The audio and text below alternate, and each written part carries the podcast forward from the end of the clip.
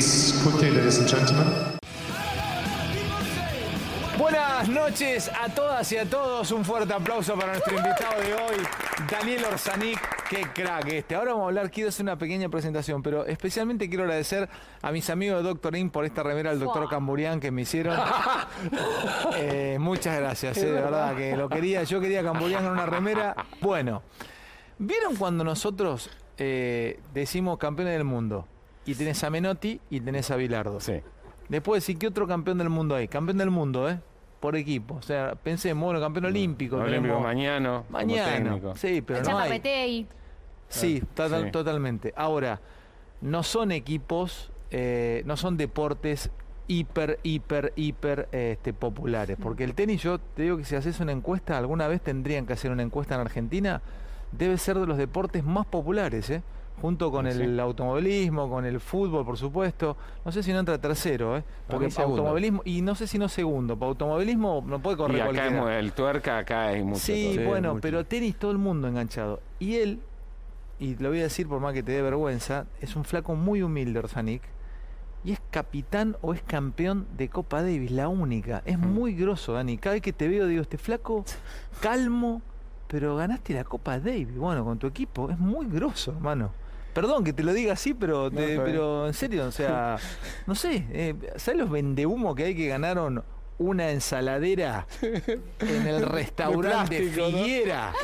Y vos ganaste la Copa Davis. ¿Cómo andas, Dani? Muy bien, muy bien, Ale. Te la Hola. tatuaste, ¿no? La todo. Sí, en la, Te la espalda. tatuaste. Dolió muchísimo.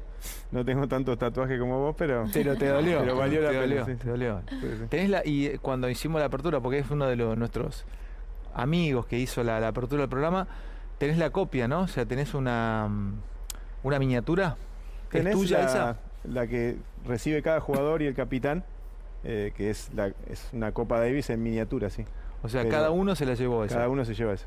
De la- hecho, creo que te hice de mozo con. Claro, con copa. esa, pero quería saber, ¿esa te la entregaron dónde? El eh, ¿Cómo es el tema de los premios de la Copa Davis? ¿Te lo mandan después o te No, no, te ahí? la llevas en el momento. Sí, está la foto, la premiación frente a, a la, a, a la Copa Davis real, que, que pesa más de 350 kilos, y son como tres anillos que se Y la que Copa ensamblan. Davis real, perdón, ¿eh?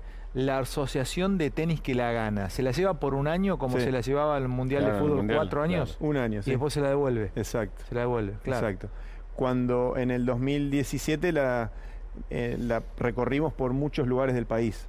Hubo un programa que se llamó la Copa de Todos. Sí. Entonces la Copa Davis se llevó a, a distintos eh, clubes del país, a distintos a distintas federaciones, provincias, como para poder compartirla con, con la mayor Yo cantidad tengo de gente. miles de preguntas para hacerte, pero siempre quise preguntarte si desde el lado de la culpa, y es psicoanalítica mi pregunta, en algún punto no te, no te pusiste a pensar cuando la miraste, dijiste, pucha, no la pudo ganar Guillermo, no la pudieron ganar los, los grandes, bueno, Delpo es un grande y todo tu equipo un grande y vos también, pero con la historia que tiene el tenis argentino y les tocó a ustedes, ¿viste? Decir, bueno, está, Sí. está bueno ganarla, pero podría haberse ganado antes también.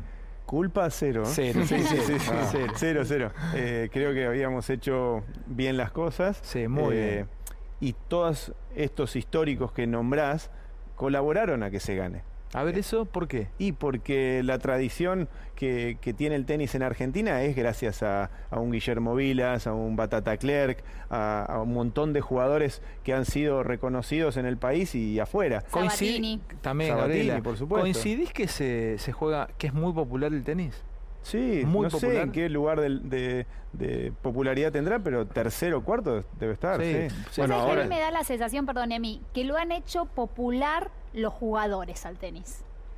¿Entendés? No, es que Lo hay que algunos quiero como decir- jugadores del pueblo, decís vos, o sea, un Exactamente, Albandiano, a eso voy. A eso, Sí, quizás. sí. Digo, una de las cosas que más gustan en Pero los ¿sabés qué pasa, Checho? Open- Yo lo que te digo es que se juega mucho, se juega mucho más de lo que la gente cree que se juega. Y bueno, en todo- cualquier pueblo, en cualquier lugar, en cualquier ciudad, vos tenés muchos eh, Sí. pueblitos in- inexistentes, chiquititos del interior y tenés Tenés una cancha dos canchas de tenis. Es increíble, en Sí, todos lados. quizás es porque en algún momento empezás, supongo que es lo menor, con la paleta en la playa. Entonces, si vos puedo jugar, entonces si a lo mejor te animás a dar el paso.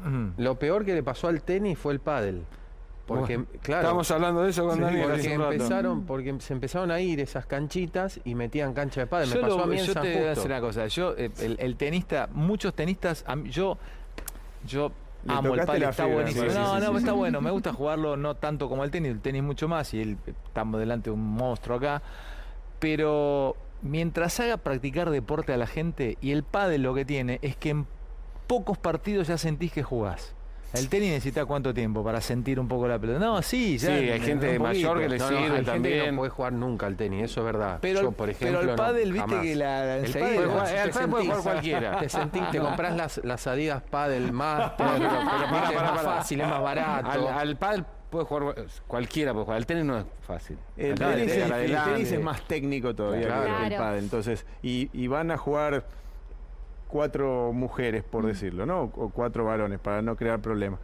En el tenis se te fue la pelotita al fondo Claro, y tenés obvio. que hacer unos 10, 15 metros para ir a buscarla y, y volver. En el pádel rebote y vuelve. cual. Así que eh, en cuanto a lo social, en cuanto Claro. a la conversación y que yo es mucho Sí. más fácil. Sí, lo que pasa es que te aparece. Me acuerdo que eh, Cribelo era. Nos venía a jugar, salía de la tornería en San Vicente y mi viejo se ponía del orto porque venía con ropa ombú a jugar al tenis. Con el pantalón verde o No, el no, azul. ropa eh, kaki. eh, Claro, ropa claro, kaki. caqui, caqui, caqui. Estaba en la tornería todo el tipo, veis, y tenía ropa y man- todo manchado de, grasa, y el tipo venía, se pone zapatillas y jugaba con ropa ombú. Entonces mi viejo decía, pero no podés Cribelo jugar con ropa ombú. Y yo juego y yo en la tornería. Preparate, ¿no? Bueno, entonces a mí me quedó eso de, tampoco vas a jugar de blanco al tenis, Dani, vos sos de arquitectura, vamos a hablar de tu club, de tu inicio, pero al pádel, el otro día fui a jugar, me invitaron tres a mí, tres pibes del barrio. Estaban los tres con camiseta de fútbol. No, el no va. compañero con No, camiseta no de puede, Racing, otro con camiseta nacional de Uruguay y el otro con camiseta de Vélez, no me acuerdo. Y me puse mal, digo, no, no está bien. No hay un código No. de vestimenta. no, no, podés, en La eh, parte estética. Dame, Tampoco- dame un contenido deportivo en la ropa. en, en algún barrio se ve jugando al tenis a gente con una camiseta de fútbol, ¿eh? pero es mucho más raro. Es Es raro. Una es raro, chomba es raro. Belés no, Es tampoco Claro, ¿no? Pero. ¿Vos sos de arquitectura? Sí, siempre. Contale un poco a la audiencia, porque está bueno, clubes de tenis, todos, todo- el hockey tiene sus clubes, el básquet tiene sus clubes, el tenis tiene sus clubes, clubes de barrio. ¿Dónde está arquitectura? Y contame de arquitectura, ¿qué club es arquitectura? Arquitectura está en- dentro de lo que es el predio de agronomía, Sí. en Constituyente Sibeiró, Ajá. eh, que es arquitectura, es un Club, club, que clase tiene... media.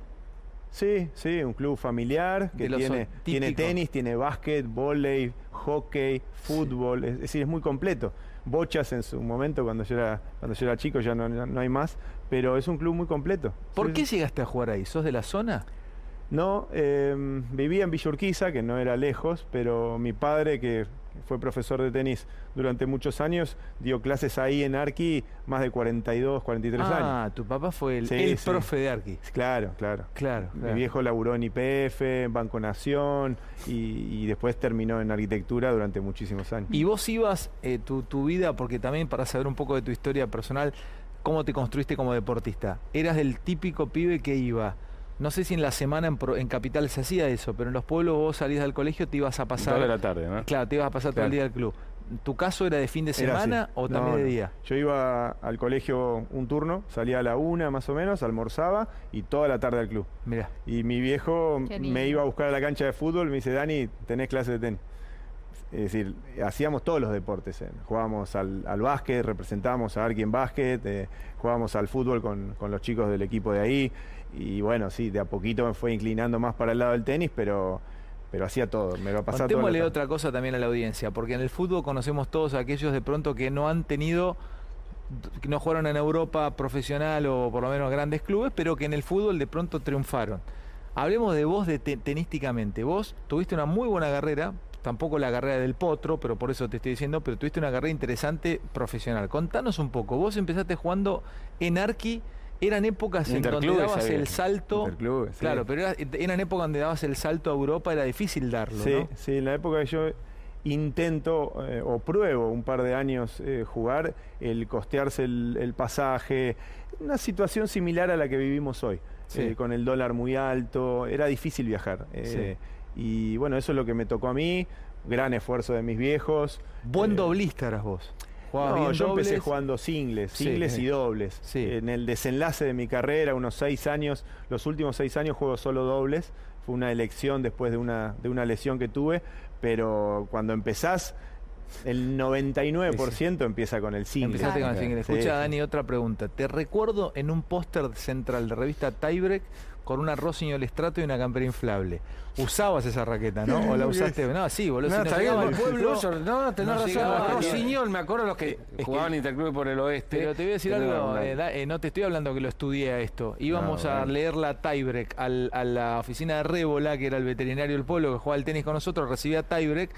Tenía en la tapa Michael Performance pegando una derecha. El sueco, el sueco. Y adentro estaba, no sé si esa más adelante, pero estabas vos, En una ese- Rossignol Strato. En esa época salir en una foto, en una la revista, todo, Era era, llegar. Uh, era Oh. un, una ¿Sabés ¿Sabes quién estaba también? orgullo más tremendo. chico que vos, pero ¿sabes quién estaba? Galería de Promesas en esa misma tiebreak. Te juro por la memoria de mi papá. Pará. No te estoy jodiendo. ¿Qué Galería de promesas. No, no, porque me quedó grabado. Estabas vos en el póster central y en Galería de Promesas Ramiro Sixto. ¿Qué era? que no llegó. lo debí conocer. No, no llegó. Se fue Ah, a ir a bueno. España ahora. Eh, si, no, si me comparás con la cantidad de buenos tenistas Claro. que hemos tenido, me tengo que decir que estoy en una lista de la mitad bastante para abajo. Ahora, cu- cuando consideramos lo difícil que es llegar a ser tenista profesional, y me tengo que sentir un valor. privilegiado. Sí, Tu claro. camada, perdón, de tu camada, ¿quién es? De 50 y algo, como tenemos 52, tenés Un 53. año más que yo, Javi Frana, Miniusi. Cristian Miniusi, eh, un par de años más chico, Davín, Pérez Roldán. Vengo un poco más grande que No, un poco más grande, unos Bien. cinco años Lusa, más grande. Lusa más también grande. unos cuatro o cinco cuatro Yusani. años más. La Pancha Yusani creo que un año más grande. Claro, Sí, claro. sí, Gareto, fueron más grandes que yo. Gómez Díaz, ¿jugaste contra Gómez, Gómez Díaz? Díaz misma misma categoría. ¿Sabés si llegó a pegar alguna vez de revés la sí, pelota? sí, Le- diez veces en toda su carrera. Era un flaco que era de Rafaela, no había manera que le pegara de revés. Era una cosa increíble. ¿Te acuerdas de a la inver- invertida derecha? Qué locura. Ahora, Dani, eh, a mí me gusta trazar parangones con los deportes y mm, retomando un poco la pregunta que hacía Ale, comparando un- eh, con el fútbol. Nosotros sabemos que en el fútbol los chicos del interior vienen ¿no? a las pensiones, son difíciles esos momentos porque están alejados de su familia, hasta que llegan a debutar en primera, primero en la reserva, después en la primera. Digo, ¿cómo son los procesos en el tenis? ¿Hay academias donde los chicos del interior pueden venirse? ¿Cómo Sí. se descubre a los talentos del tenis en Argentina? Hay academias de tenis en todo el país. Obviamente que en Buenos Aires es donde más hay. Claro. Y, y vienen muchos chicos de- del interior. En mi opinión hay una falsa creencia que en Buenos Aires eh, se entrena mejor.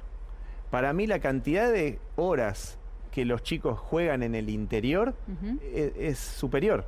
Y, y- y esto es un deporte de repetición también. Entonces, no es que si no vienen a Buenos Aires no se van a poder desarrollar. De hecho, históricamente, eh, un montón de nuestros Del mejores interior. jugadores son del interior. Eh, claro. Mm. Entonces, sí es verdad que en Buenos Aires van a tener más competencia, van a tener más variedad de jugadores. Eso es así, por la cantidad de, de chicos que hay. Pero se puede entrenar muy bien, un chico se puede desarrollar de la mejor manera también en, en su casa, en donde viva. Claro, después va a tener que viajar un poco más para competir y para codearse con otros chicos.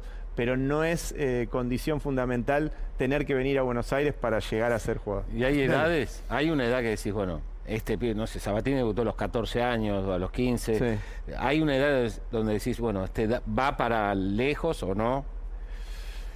Eh, hay muchos padres y muchos entrenadores que vienen y te preguntan, bueno, ¿y mi hijo va a llegar pasta, o no? claro. Es, es tan relativo todo, porque por un lado es la habilidad técnica que tengas, la habilidad física, eh, Mm. pero después hay un montón de otros eh, factores que son necesarios, ¿no? Es que hay un quiebre, perdón que te interrumpa, pero hay un quiebre también en la adolescencia, ¿no? De, de los chicos, tanto del hombre como de la mujer en el desarrollo. Y eso influye también un poco en el Sí, en el lado femenino, para mí, a nosotros nos ha costado mucho el, el desarrollo de jugadoras porque eh, el sudamericano, el argentino, es muy familiero y dejar ir a tu hijo Hmm. en un viaje, no sé por qué, nos parece más sencillo que dejar ir a nuestra nena, a nuestra, a nuestra bebé.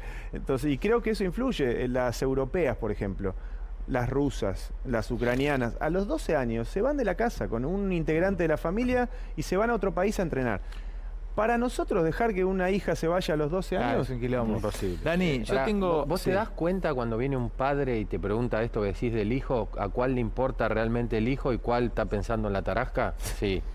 Eh, hablábamos de los factores. El factor económico es, eh, es fundamental.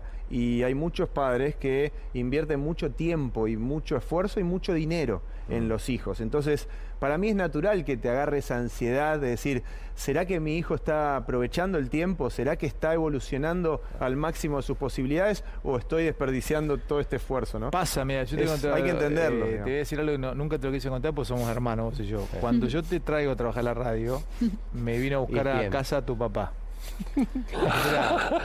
Buenaventura me dice, mirá, dice, yo invertí mucha plata en tronco, dice, muy chico, dice, Sergio, dice, yo quiero saber si va a ganar plata o no, dice, porque viste cómo es con mi mujer. Mirá, le digo, yo no te puedo asegurar, le digo, es bueno, viste, en los asados piola nos hace la gracia, nos reímos, pero no hace la gracia. Hay que ver después al aire. Lo bancaba el papatronco, ¿no? En esa me vino, época. me vino Eso a fue hace preguntar, siete años, me vino a preguntar. años, gloria a Dios. Le digo, déjamelo. Y bueno, cobró el primer sueldito tronco, me, me llamó Buenaventura y me dice, che, tenía, dice, tenía razón, tanto apostamos. Y está bueno esto, porque lo que está contando Dani, aún pasó con tu Llevado, hijo. claro. ¿eh? ¿O no? Sí, ¿O no? Pará, Hay pará. que, entender, hay que entender a los padres. Bueno, Dani, quiero preguntar una cosa técnica para todo lo que aman el tenis del otro lado. Por el otro día hablé con Batata Clerc, fue una charla de tenis y la gente amó a Batata con esas cuestiones. Después te voy a preguntar de tu papá también, que fue, en- lo- lo- lo- fue profe de Batata. El revés a dos manos, invento moderno. Invento moderno. Cuando vos jugabas al tenis, empezaste a jugar al tenis, cuando no- mi generación, tu generación, somos casi generacionales, no había revés a dos manos. Había un revés a una Mucho mano. menos, mucho ¿eh? menos. No había. En los bueno. 80 no había. ¿Quién le pegaba? Mechira, dos manos. ¿Quién le pegaba? Bjorn? Borg, Mats Wilander, Matt Wilander, pero no te lo enseñaban. Perfons. ¿Vos viste muchas revés a dos manos en arquitectura en los había, 80? había mucho menos, había mucho menos. ¿Pero Eh, se enseñaba? En, mi- en el interior, yo por lo menos con los Gariotti y todo, nunca se, no se pegaba lo- a dos manos. sucedía lo contrario a lo que sucede a veces ahora. A. Antes había un nene que le agarraba a dos manos y el profe le decía, no, no, soltá, soltá. Y ahora eh, el profe le dice, no, no, agarrala con las dos manos. Y quizás algún nene lo hace naturalmente con Pero una es, sola. ¿Es más fácil pegarle a dos manos? es más fácil porque eh, tenés que el, chico cuando es muy tiene no sé cuatro años tres años tiene menos fuerza Claro. entonces agarrar la raqueta con las dos manos del lado del revés es más fácil lo pregunta, que sucede pregunta filosófica. Lo discutí con, con Coria. ¿Es revés a dos manos o son dos drive? Si tenés el, el revés de Coria eh, son dos drive Son dos drive. porque Porque, ¿viste? Porque, que- porque hay por- jugadores que qué sé yo eh, O sea, en el revés a dos manos, ¿cuál mano domina? ¿La de afuera o la de adentro? Porque el revés a una mano domina la derecha, pero el revés a dos manos, ¿cuál es la que, la que da la dirección? Da-. ¿Cómo es? y el control eh, la contención creo que viene con la con la de atrás sí Con la izquierda. Claro, porque te da la posibilidad de que si te pasó un poco la pelota puedas Corregir. eh, puedas corregir y eso no- con los que pegamos con una mano es Por eso imposible. anduve floja siempre de revés, Te ¿viste? das cuenta, pero yo, hacía la, yo hacía la, la- con la derecha. ¿Y- Claro. ¿Y, qué, es más, y qué es más para los tipos que no saben como yo de tenis? ¿La, la técnica o la cabeza? Qué bien, ¿no? Que periodista deportivo, bueno, blanquee, que no sabe nada de tenis. Algunas cosas Todos sí. atentos por para No, que no, lo tengo otra pregunta Me más. tiraste un Mirá, par me de dejás nombres. Una, me dejas una corta y yo lo banco porque creo que hay muchos que no hacen esa salvedad Por eso, lo de que estamos no saben o que no, están en el lugar para opinar de algo. Yo Y te se digo- sientan en una transición. Está bien, pero no, yo no estoy hablando de Estoy preguntando todo. a qué sabe. Si la técnica o la cabeza. Para que, la, para que a nivel alto rendimiento, Sí. para que la cabeza haga diferencia, tenés que ser bueno técnicamente. Tenés que jugar bien. Si no juegas bien, por más fuerte que seas, por más buen competidor Mental. que seas, si tu técnica no es buena, tu techo va a ser más bajo. Escuchá, dale. Fantino. No, lo tengo claro, pero yo quiero preguntar otra vez del, de- de- del momento, esto nos está viendo en toda Latinoamérica y quiero hablar a Dani de la obtención de la copa, que todos seguimos eh, en- enloquecidos eso. Todos nos acordamos, perdón, en qué, dónde estábamos, Sí, ¿no? sí, en ese día. Vos tenías ahí una característica que era armabas no solamente para la citación, sino que armabas sabíamos que Del Potro iba a jugar, por supuesto, y jugaba Guido Pela, pero eras como un eras un estratega eh, que diseñaba cada enfrentamiento. E incluso en el mundo del tenis, al principio, cuando empezabas, decías, che, pero ¿cómo va a formar así? Pues está loco, Orsani, ¿qué le pasó? Y vos debís haber sentido que había, no sé si crítica, pero algunos que decían, pues está loco, mira quién citó, pero ¿cómo va a formar así? Mira cómo va a poner a jugar al single 2, bueno. Eh, y fue perfecto como lo fuiste armando. ¿Lo pensabas? Porque yo sé que sos muy amigo de Mariano, de Hood, y tenés un equipo. Primera pregunta, vamos a hablar de este gran logro. ¿Diseñabas cada partido? ¿Diseñabas cada citación? ¿Cómo era el camino? Y el trabajo de, de capitán de Copa Davis, a ver, primero creo que es rodearse con, con gente que, en la cual vos confiás al 150%. Y eh, era el caso de Mariano Hood y Sebastián Gutiérrez. Sí. Creo que sin ellos hubiese sido imposible lograr lo que, lo que se logró. Después, cada vez que estás frente a una serie, obviamente estudias a los rivales, eh, vas eligiendo, vas siguiendo a tus propios jugadores a ver con quién podés sacar un, un mejor resultado. Eh, lo de estratega, lo de diseñar las series, eh, a mí me gusta simplificar las cosas. Y, y quien mejor estaba para jugar iba a estar ahí. ¿Que ¿Cómo Eh, sabía? Por ejemplo, cuando... y es con el seguimiento, siguiéndolos en el circuito, buscábamos estar muy cerca de cada uno de ellos, muy cerca de sus equipos de trabajo. El, el hecho de... de Pero hubo puntos clave. Por ejemplo, eh, Escocia. Sí. ¿Cómo armaste ahí el, el- el- el- ¿Quién había jugado single? Le ganamos a... Eh, sí, ahí pudimos jugar con el ranking, porque Del Potro, más allá de que era nuestro mejor jugador, eh, no tenía su mejor ranking. Entonces podíamos decidir si él el viernes jugaba contra el número uno de ellos o contra el número dos. Eso fue lo que, lo que se pensó. Eh, nosotros tuvimos la opción, normalmente en, en el formato ¿Vos no tradicional de podés Copa Davis- poner tu single un, tu mejor ranking, no lo podés poner en el single 2? ¿No lo podés poner de ninguna manera? Si vos No, tenés- no. no, no podés. No, no. El viernes el 2 jugaba contra el 1 y el Y el 1 uno jugaba con contra el el dos, 2. sí. Y los dos mejores, los número uno de los equipos, se encontraban domingo a la mañana. Dale, sí. Lo que hicimos nosotros fue cambiar ese orden y que nuestros dos número, nuestro número uno del Potro enfrentara su partido más difícil frente a Murray el viernes. Eso, eso es lo que nosotros cambiamos. Y lo pudimos hacer porque los Juegos Olímpicos de Río no dieron puntos. Claro. Que él estaba, había Juan- vuelto. Juan digamos. Martín hizo final en los Juegos mirá Olímpicos. lo que, mirá lo que un pensaron. tema de mirá lo que- mirá lo que pensaron. Ese día fue clave. porque Ese día fue clave. Clave, clave. Es que. Juan Martín, si no estaba al 100%, si no estaba fresco, no le gana a Murray nunca. Porque el físico del escocés era una de sus principales Pero armas. pará, después también hubo un, un punto clave que lo ganó Del Bonis. Eh, eh, Creo aunque- que, creo que no hubo ningún punto que no fuese clave. Porque Pela ese mismo día que Juan Martín le gana a, a Murray, eh, Pela le gana a a Edmund. Edmund. Pela le y que tampoco era favorito. Eh, que Juan Martín eh, le Pero ganara... para la final, en la final, no juega, no, ya lo- no lo recuerdo, no juega el, el, el- el otro single, no lo, lo juega Del Bonis. Sí, lo sí. juega Del Bonis. Del Bonis no jugó la semi. Sí. Era el número uno en ranking del equipo, pero no lo pusimos porque la- las condiciones de la cancha nos parecían que, que no le sentaron bien, Bueno, ahí está, que los demás estaban mejor. Perdón, Emi, ¿eh? Y, No, no. y el, y el- en Croacia, que fuimos pensando que nos iban a poner la cancha más rápida posible, nos encontramos con una cancha más lenta de lo esperado. Y a Del Bonis le vino bárbaro, le vino perfecto. Ah, o sea, cuando viste que la cancha era más lenta, dije- dijeron ustedes como equipo, che, acá Del Bonis se siente mejor, se siente más cómodo. Estaban todos bien, pero lo probamos, ah, lo pusimos contra Chilich el viernes porque eh, Fede no había jugado la semifinal. Entonces, pensando, sí, en un hipotético quinto punto, que era uno de nuestros objetivos, si no lo habíamos probado el viernes, era imposible ponerlo en un punto que iba a decidir la Copa Davis. Entonces teníamos que, que ver cómo estaba Fede. Hizo un partidazo frente a Chilich. O sea, no lo pusiste por, por, por, por su característica, porque es zurdo. No, no. nada, no. Lo pusieron por la por cómo, se había adaptado a la cancha. Teníamos otro zurdo en el equipo era- que era, Pela, Pela, claro. y el Yaka Mayer que venía jugando, que fue quien definió la semifinal. Es decir, cada uno tenía su- sus virtudes y después también tenías que ver cómo se sentían en la serie. Y Fede en la final, sacando a, a Ju- a Juan Martín, comparándolo con el Yaka y con Pela, fue quien emocionalmente Ahora, estaba una- más estable. A esto quiero ir. Los hicieron competir muy bien, compitieron bien Sí. permanentemente. Sí. De acá de la cabeza los llevaron al máximo Sí. nivel. Es increíble. eso. Sí, y yo creo que en, en la colaboración de los equipos de trabajo de cada uno de los, de los jugadores, de la contención que le dimos nosotros, eh, pero sobre todo de que el cuerpo técnico estaba al servicio de los jugadores. Eso es lo que vos hablás, que vos decís que yo soy humilde y demás. Yo creo que el entrenador tiene que estar al servicio del jugador. El protagonista es el jugador. Nosotros podemos eh, optimizar los recursos que tengamos. Pero el que salta a la cancha, el que entra a jugar, en este caso es, es el, el jugador de tenis. Pero, Y- además, pero no tenés que administrar los egos también, porque eso, Sí, lo- en sí. el- más en el tenis. ¿no? Sí, pero, pero creo que dando el ejemplo de ponerte al servicio de, de cada uno de ellos, de abrir la comunicación con sus equipos de trabajo y demás, hace que todos bajen dos Un o tres cambio. cambios en cuanto a los egos.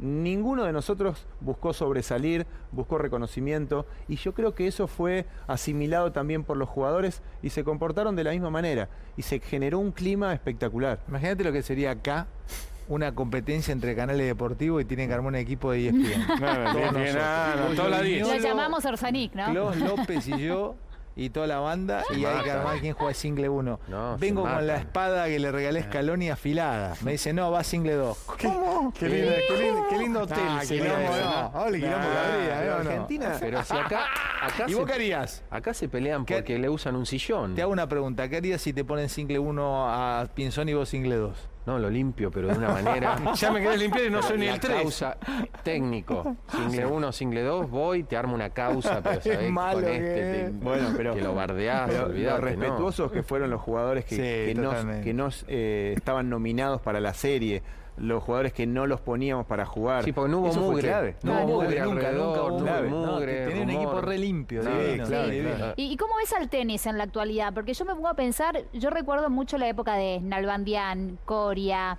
eh, a ver, ¿quién más? Eh, ayúdenme. A Casuso, Acá, Puerta. Chucho Acasuso, Mariano Puerta, Gaudio, después eh. Willy Cañas, claro.